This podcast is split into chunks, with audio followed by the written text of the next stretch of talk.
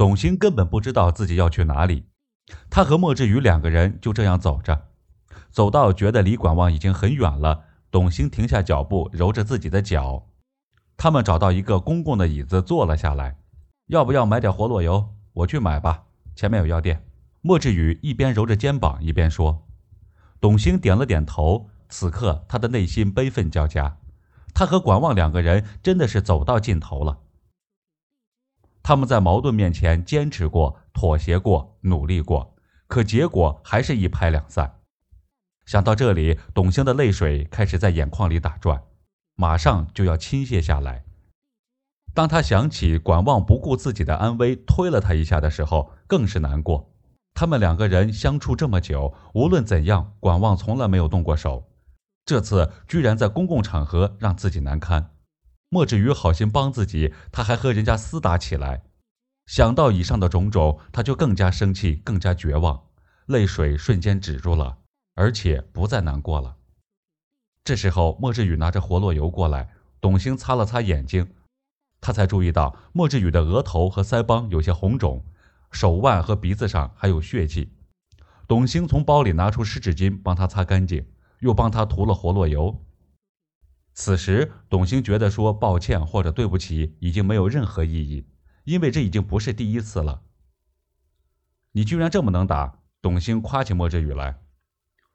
我虽然个子小，力气可不小，而且我动作灵活，上学的时候没人敢欺负我。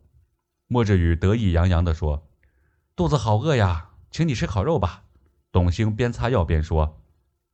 两个人来到了一家韩国烤肉店，董卿点了二人套餐，另外又多加了一盘肉。莫志宇观察着董卿，感觉她的气已经消了，不像刚才一路上一言不发，只知道走路。你现在还好吧？莫志宇怀疑地问。放心吧，我好了。现在我不是怨妇，我想明白了。我和管望压根就不适合组建家庭。你说的对，听你的。他不配我，我们没有办法在任何一件事情上达成一致。就像合伙开公司，两个人总是相反的意见，公司怎么能运转呢？婚姻也是一样的道理。董卿一边烤着肉，一边诉说着他总结的关于婚姻的一些大道理。哦，莫志宇边听这些大道理边喝啤酒。来，庆祝书店装修完工，再庆祝我回归单身。干杯！董卿举着酒杯说：“你哥哥怎么样了？那天我给你打电话，他闷闷不乐。陈晨曦怎么就失忆了？像电视剧一样，车祸撞到了头，脑震荡。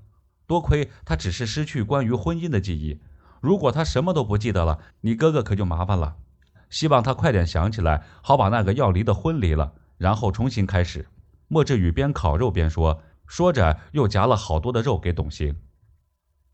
嗯，莫志宇，你怎么不谈恋爱呀？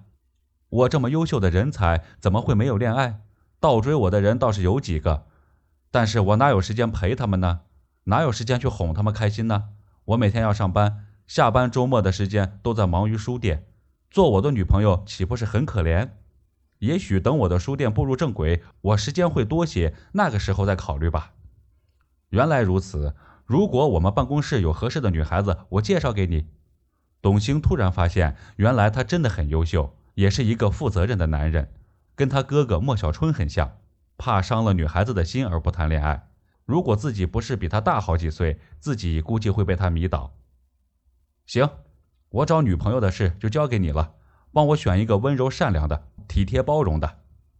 好，你放心。不过书店我也有投资，我周末和平常下班时间会来照看的。有我在，你不会孤单了。听到这句话，莫志宇竖起了大拇指。董卿没有想到，自己的恋爱没有步入婚姻就结束了，感情失败在婚姻之前，而陈晨曦的感情失败在结婚之后。现在他们两个人都经历了一样的痛苦，当时自己还在同情陈晨曦，如今的董卿也要同情自己了。